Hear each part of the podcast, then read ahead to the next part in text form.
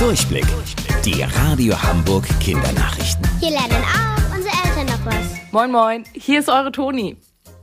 Essen wir alle bald Würmer?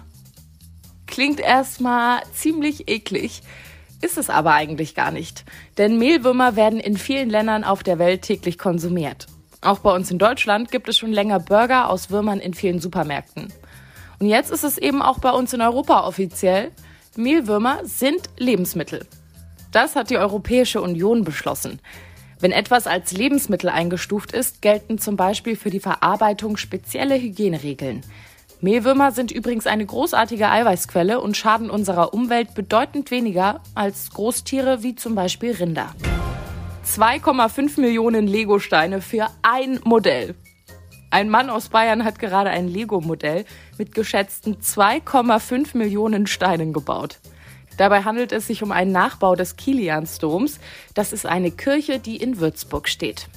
Für den Bau des Lego-Gebäudes hat er knapp 75 Tage gebraucht. Vorher hat er sich die Kirche einmal angeschaut und sich alles eingeprägt oder von kleinen Details Fotos gemacht.